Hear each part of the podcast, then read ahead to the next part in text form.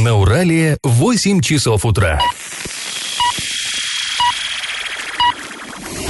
В эфире немного аналитическая, немного юмористическая и слегка музыкальная передача «Заварники» на радио «Шансон Орск». Для лиц старше 12 лет.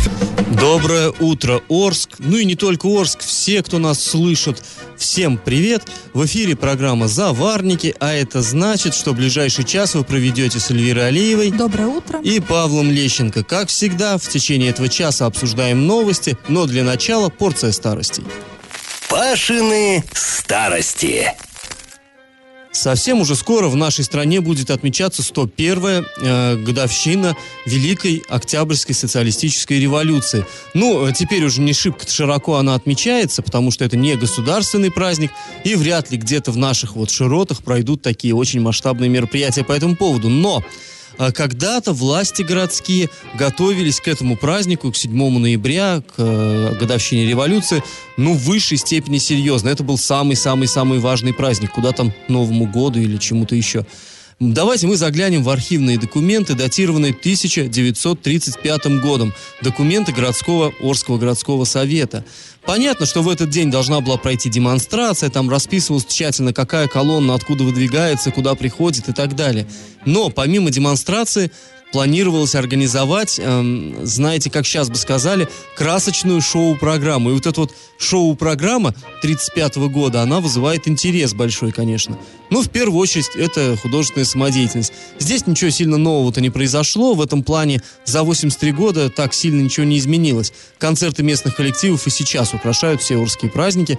Но вот тогда гвоздем праздничной афиши э, стало катание детей на автомобилях. Нам сейчас может показаться это странным, да, вот развлечения на автомобилях детей покатали. 35-й год, друзья. Тогда машин было, ну, по пальцам пересчитать. И, конечно, детишки, ну, для них это было больше экзотики, чем для наших вот нынешних детей катание, скажем, на лошадках. Как раз тогда на лошадках-то ездили достаточно, были извозчики, все это было в 35-м еще. А вот машины, и представляете, вот детей на каком-нибудь там Форде или Студебеккере, я не знаю, катали. Ну, прикольно было, конечно. А от следующего пункта программы не то, что дети, сейчас, мне кажется, взрослые пришли бы в восторг. В 1935 году в Орске проводилось авиашоу. Ну, конечно, тогда такого не было термина, но над колоннами демонстрантов пролетали аэропланы, и эти аэропланы разбрасывали поздравительные листовки. Представьте к себе. Ну и еще интересный такой штрих, чтобы дети не мешали взрослым отмечать великий праздник, городские власти распорядились, цитата, оборудовать при учреждениях и предприятиях специальные комнаты для увеселения детей. Конец цитаты. То есть, понимаете, да, сейчас такие вот комнаты существуют при торговых центрах, чтобы мама пошла за покупками, не отвлекалась на ребеночка, сдала его аниматорам и тратила деньги самозабвенно. А тогда э, это делалось, то, тоже аниматоры э, образца 35 года, они работали с другой целью, чтобы дать родителям возможность, еще одна цитата, свободно участвовать в демонстрациях. Вот такая вот, такой интересный был подход к празднованию. Ну, друзья, мы вам предлагаем поучаствовать в нашем традиционном историческом конкурсе. Скажите, где в 1935 году находилась главная площадь города, на которой проводился вот праздничный митинг? А, она называлась тогда Площадью революции. А как называется сейчас название? Вариант 1 – площадь Хмельницкого, 2 – площадь Комсомольская, 3 – площадь Кириллова. Ответ присылайте нам на номер 8 903 390 40 40 в соцсети «Одноклассники» группу «Радио Шансон Ворске» или в соцсети ВКонтакте в группу «Радио Шансон Орск» 102.0 FM эм для лиц старше 12 лет. Галопом по Азиям Европам! Кваркинском районе более двух суток бушевал степной пожар. В районе объявили режим э, чрезвычайной ситуации и со станции Картовы Челябинской области а, был привлечен пожарный поезд. Кроме того, в постоянной готовности находились два вертолета Ми-8 Министерства обороны. К ликвидации возгорания было привлечено 76 человек, 23 единицы техники и один беспилотный летательный аппарат. Никто не пострадал. На данный момент вот этот пожар, он локализован организован, все потушено, все нормально, но точно размер повреждения огнем площади, поврежденной огнем площади устанавливается. А, новый оборот э, старого скандала. Все мы знаем, что в поселке УЗТП существует недострой, недостроенный перинатальный центр, э, и там э, одна с другой произошло за последние много лет там трагедии, да. И вот прокуратура выступила против администрации города, потребовала что-то с этим объектом сделать, как-то его законсервировать, чтобы туда не могли попадать посторонние. И вот нам сообщила администрация города Орска. Оказывается, в течение 10 последних лет она безуспешно пытается передать этот недостроенный перинатальный центр в собственность, ну, в областную собственность, областному правительству, Минздраву. В администрации сообщили, что по этому поводу неоднократно отправлялись письма в областной Минздрав, но ведомство выражало несогласие э, принять объект в государственную собственность. Ну, конечно, кому он нужен? Развалина. А в парке строителей Орска подходит к завершению первый этап реконструкции в рамках федеральной программы создания комфортной городской среды. На благоустройство в этом году было выделено порядка 50 миллионов рублей. 29 октября во время рабочего совещания глава города Андрей Одинцов, представители администрации, депутаты горсовета вместе с подрядчиком традиционно осмотрели территорию парка. Плиточные асфальтовые покрытия уже закончены. Свои места заняли объекты спортивной и, детск- и детской площадок. К слову, Детская площадка еще до конца не смонтирована, но семьи ее уже оккупировали, уже вовсю пользуются, катаются с горок. А, и, кстати, на последнем собрании э, э также ну вот в, последний раз собрали в том числе и комплексы для детей с ограниченными возможностями. Для этих юных арчан будут доступны качели, карусели и другие объекты. Я в теме. В поселке совхоза «Строитель» снова разгорелся конфликт, который, знаете, тлел уже больше года. Местные жители давно уже протестуют против строительства в жилой зоне так называемого трактодрома. И вот теперь они возмущены действиями чиновников. На учет официально поставлен жилой дом, который вот якобы построен на проблемном участке, но там сложности. Давайте э, кратенько объясним, в чем вообще дело. Еще в июне 2017 года городская администрация разрешила коммерческому учебному центру «Энергоинжиниринг», который э, сотрудничает в плане подготовки водителей э, с Орским Московским техническим техникумом, в общем, разрешила приступить к подготовке документации по строительству в поселке совхоза «Строитель». Это, знаете, рядом с Круторожно там. А, так вот, а, строить там а, разрешили автодром для тяжелой техники. То есть, ну вот, где люди учатся, мы все, да, наверное, когда учились на права, сдавали экзамены, ездили по автодрому для обычных машин легковых, а это для тракторов, нечто подобное. Ну, естественно, что местным жителям такое соседство не очень понравилось, это тоже можно понять, да. Все-таки трактор, когда работает вот эта солярка, вот это дизельный двигатель, это очень много дыма, шума, масла, запаха, всего. А люди уехали куда-то там на окраину города для того, чтобы дышать чистым воздухом и вдали от городской суеты. Короче, люди возмущались, а, писали везде письма. Региональное министерство природы на это письмо, на одно из писем отреагировало и сказало, что городская администрация Орска выдала вот то самое разрешение неправильно. Его отменили. Но вот этот самый участок, который изначально там вроде бы выдали по строительству трактодрома, э, его отдали людям, просто двум частным лицам, которые э, вроде как под строительство индивидуального жилья, ну, частных домов. И этими людьми оказались, так уж получилось, директор вот этого самого коммерческого центра и директор техникума. И люди вскоре снова стали бить тревогу, потому что там что-то такое начали строить, ну, совсем не похоже на жилой дом, такой громадный, знаете, ангар. Естественно, люди сразу предположили, что это для тракторов, для грузовой техники. Ну и, в общем-то, оказались правы. Э, прокуратура провела проверку, выяснила, что да, это строится гараж для грузовой тяжелой техники, но при нем будет частный дом. То есть вроде бы как формально все соблюдено. И вот сейчас новая очередная очередной виток этого скандала. Дело в том, что поставили вот этот дом, который пристроили. Дом, на самом деле, он поменьше, чем вот этот вот гараж, но его пристроили. И на кадастровой публичной карте этот дом, он находится совершенно не там, где фактически он есть. То есть э, люди говорят, ну, значит, тут какое-то нарушение, значит, нам ждать и следующих нарушений и так далее. Давайте мы выслушаем местную жительницу Ольгу Мартынову. Автодром, автодром. Мы еще воевали, когда они планировали тут возле речки все занять. Это мы отстояли. Есть официальная бумажка, что проекта не будет. Ну, раз мы там отстояли, а здесь, как получается, по всей видимости, учебный класс все здесь останется. Там смотровая яма имеется. Устанавливали кран, балку привозили. Мы это лично видели, что ее выгружали, все вовнутрь затаскивали, установили. И также по другим источникам уже сказали, что они планируют здесь открыть ремонт и мойку. Куда что будет сливаться? А если ремонт? Это же масло, отработка, все, промывка. Куда это все? Нам в землю? И все по грунтовым водам пошло в Елшанку. А если мойку, то тоже все будет куда? К нам идти все. Такое соседство, вы сами понимаете. Техника постоянно стоит, это постоянно ремонт там, это шум, дым, соляркой все дышим. Как вы сами видите, у нас ни тротуаров, ничего нет. Выходим со дворов сразу на дорогу. Дети ходят в школу со школы, это опять же что, опасность. И построят, как мне уже пообещали они, построят и второй такой же. А куда нам-то деваться всем? Меня вот сосед как многодетная мать вполне это не устраивает. Сейчас даже на данный момент э, коснулись того, что на кадастровой карте указано оформлен несуществующий дом. Как и так принимали вообще, как администрация смотрела на это? Ну, э, беспокойство людей, в общем-то, понять можно. У нас, к сожалению, в Орске полно таких объектов, которые строились, строились, э, соседи говорили, ну вот мы знаем там в центре города автомойку, например, строили. Люди жаловались везде, говорили, да не, не, это жилой дом, просто, просто гараж. Потом, когда автомойку построили, и она стала работать, в общем-то, ну не сносить же. У нас есть также ритуальное Много. агентство, которое э, ритуальный зал, верно. да, который стоит в жилом э, в жилом районе, и там э, в, тоже прокуратура проводила проверки и тоже находила нарушения, но он там все так же продолжает работать. Ну в любом случае мы будем держать руку, так сказать, на пульсе, и мы уже направили официальные запросы в официальные органы. Мы к этой теме вернемся позже, я думаю. И как это понимать? В Орске на месте захоронения интернированных немцев на старом кладбище в поселке Первомайске установили мемориальный камень.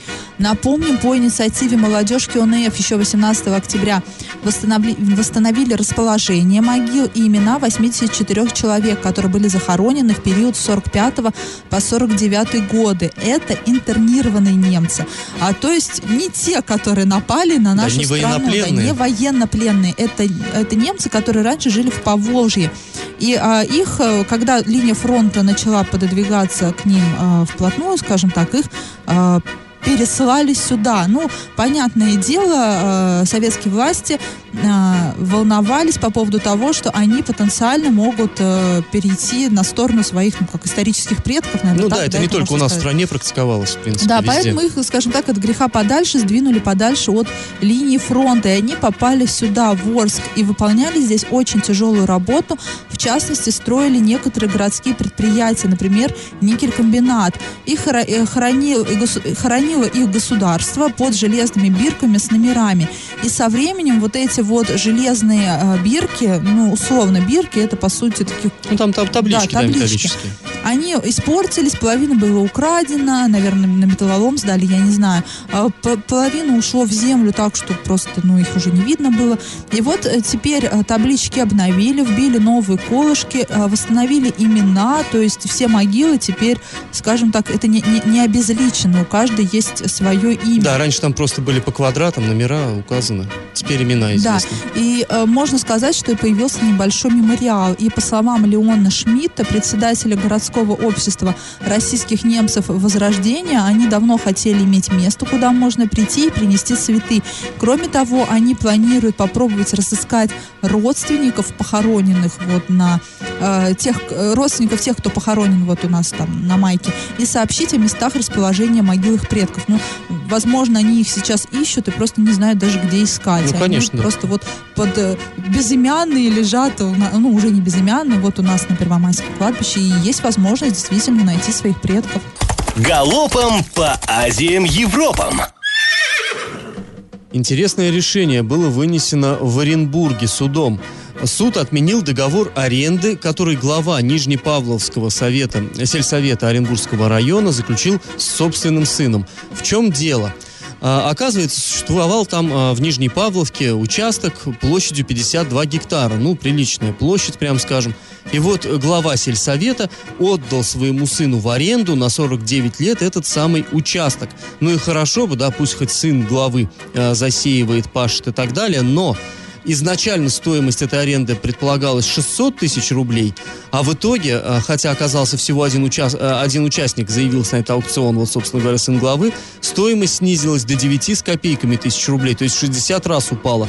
Ну, естественно, что-то здесь, э, так скажем, нечисто. И в прокуратуре отметили, что депутатский корпус не стал отменять договор аренды, поэтому вопрос пришлось решать в судебном порядке. Суд апелляционной инстанции признал решение совершенно законным. Какой хитренький депутат. Самолеты Оренбург-Москва авиакомпании «Россия» будут и приземляться в Шереметьево, и вылетать оттуда. Компания приступила к переводу части рейсов. Об этом сообщает пресс-служба авиакомпании «Россия». Ранее рейсы выполнялись во, во Внуково. Теперь же самолеты будут прилетать в терминал Д Шереметьево. Полеты также будут осуществляться два раза в день, и, как пояснили в пресс-службе, перевод рейсов в аэропорт Шереметьево позволит более эффективно использовать разветвленную сеть а, маршрутов группы «Аэрофлот» и предоставит пассажирам удобные стыковки на значимых направлениях. Я в теме. Случилась у нас такая интересная история. 23 сентября на сайте арбитра- арбитражного суда Оренбургской области появилась информация о том, что а, Федеральная налоговая служба по промышленному району города Оренбурга требует признать банкротом государственное бюджетное учреждение здравоохранения Гайская районная больница. Сумма исковых требований налоговой службы составила а, почти 12 миллионов рублей. Информация была опубликована на сайте урал56.ру для лиц старше 16 лет. А на следующий день информация об этом иске с сайта арбитражного суда была удалена. После нашей публикации Да, уже. после нашей публикации. Еще через какое-то время журналисты получили претензию от Гайской больницы с требованием опровергнуть ложную информацию. В противном случае суд. И давайте послушаем журналиста Андрея Локомотива, который расскажет, как дальше развивалась эта ситуация.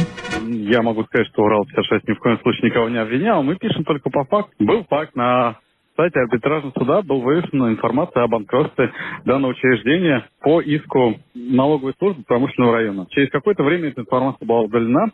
Вот мы выслали официальный запрос в э, арбитражный суд. Примерно через месяц они ответили, что это была техническая ошибка и признались в том, что совершили ее.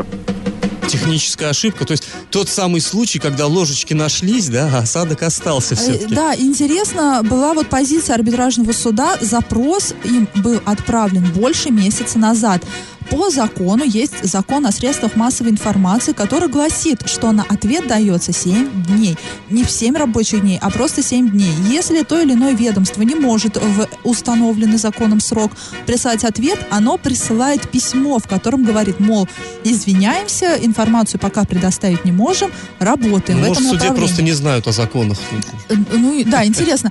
А, Мы несколько раз звонили в арбитражный суд, пресс-служба которого так и не перезвонила нам в ответ. В итоге уже секретарь просто сжалилась над нами и выяснила, что наш запрос попал в раздел «Нежелательная почта». Это, вы знаете, прям совпадение, не думаем.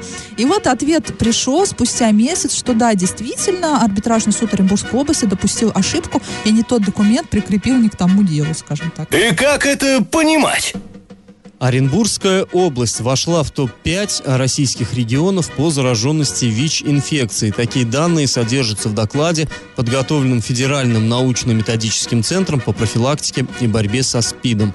Ну, э, в этом докладе проанализирована ситуация за первое полугодие 2018 года, и Оренбургская область, хоть и вошла в топ-5, но оказалась на последнем, пятом месте, что само по себе все равно, конечно, цифры, ну, серьезные, я бы даже сказал, пугающие. Для небольшого города. Для это область, это цифры по области, не по городу. И среди субъектов э, Российской Федерации наиболее пораженных ВИЧ-инфекцией на первом месте, собственно, как и была, это Свердловская область, на втором Иркутская, на третьем Кемеровская, на четвертом Самарская. И вот только на пятом Оренбургская. Вроде бы, ну, в каком-то смысле неплохо, да, все-таки не, не в лидерах. В свое время говорили, что Орск это столица вот СПИДа. Но здесь такая, знаете, статистика, как бы сказать-то, стра- ну, не, необычная, специфическая. Дело в том, что Оренбургская область, она, мягко говоря, неоднородна вот по этим показателям. По словам врачей, на востоке области, то есть в Орске и прилегающих районах, а, процент зараженности в 8 раз больше, чем на Западе, скажем, где вот Бузулук, Бугуруслан, там, до Северный и так далее. То есть, а, несмотря на то, что Оренбургская область находится вот в конце этого списка, на пятом месте, а, скажем, наш э, город Орск все-таки, очевидно, где-то там э, в авангарде, к сожалению. Вот. И, и мы можем напомнить, что в, об этом еще весной нынешнего года в Горсовете велись, ну, очень оживленные споры. Еще, в, та- еще в те времена в горсовете велись по делу споры. Вот прям хочется мне это просто сказать. Бывало, да. А, Тогда, помним, в марте э, на заседании Горсовета э, главврач Горбольницы 4 и депутат городского совета Владимир Коган требовал поднять, вынести вот эту тему. И другой врач-депутат Ергалий Желенов. Вот они вдвоем, как медики, требовали как-то, с- как, как бы это сказать-то, отчитаться перед депутатами, чтобы соответствующие органы, службы отчитались перед депутатами, что делается у нас в городе, ну и в области вообще, и в частности в Орске, для того, чтобы переломить ситуацию. Потому что тот же Коган говорил, что э, зараженность ВИЧ-инфекцией у нас принимает характер эпидемии. Ну, на самом деле, такие там страшные, шокирующие цифры были приведены.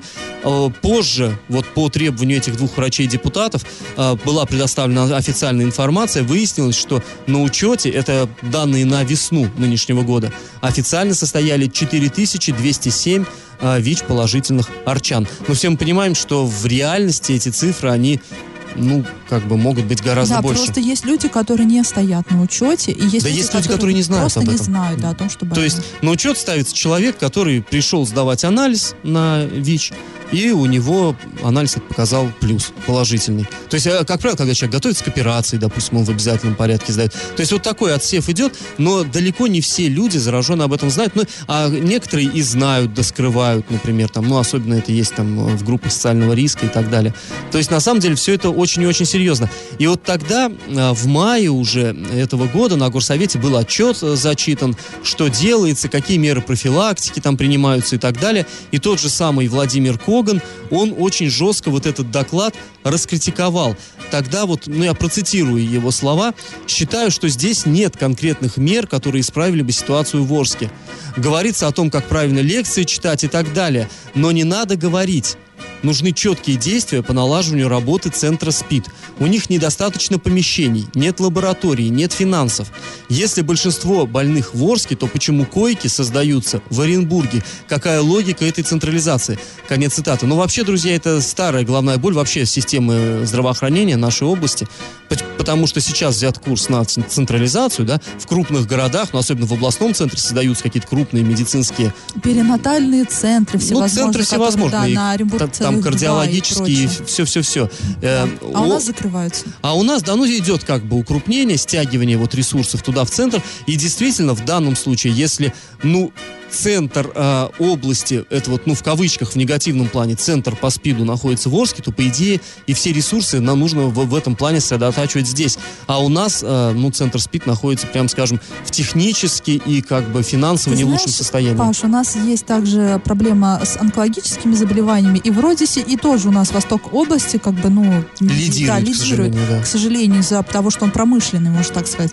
И у нас есть, вот он, онкологический диспансер, вот они с- стянули все, не централизировали, все стянули на Восток области. Он работает, он не работает.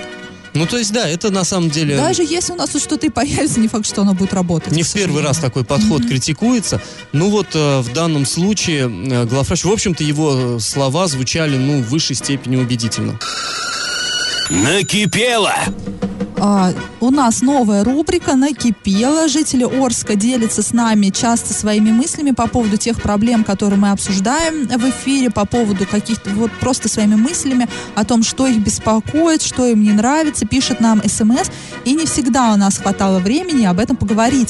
Поэтому мы- Хорошая новость, теперь Да. время будет всегда. Да, теперь время будет всегда. И вот мы а, обсуждали, да, проблему со СПИДом, и у нас с Пашей тоже накипело. Мы задались а, в перерыве вопросом. У нас есть а, онкодиспансер на а, площади Васнецова, да, там... как там? Двухэтажное да, здание. двухэтажное здание. Мы не понимаем, а почему, собственно, не перевести это в новое здание этих людей? Возможно, есть логическое объяснение этому какое-то, и как-то, может быть, что-то не взаимосвязано, может быть, они между собой. Но мы не знаем, если вдруг нас слушает сейчас главврач, и он, может быть, ну, нам как-то разъяснит эту ситуацию, мы, наверное, отправим запросы да, в Минздрав и зададим этот вопрос. Что еще беспокоит жителей Орска? Недавно мы говорили о том, что трамваи в Орске могут перестать ходить из-за больших э, долгов э, перед энергетиками. Э, энергетики сами, собственно, и пригрозили отключить электроэнергию.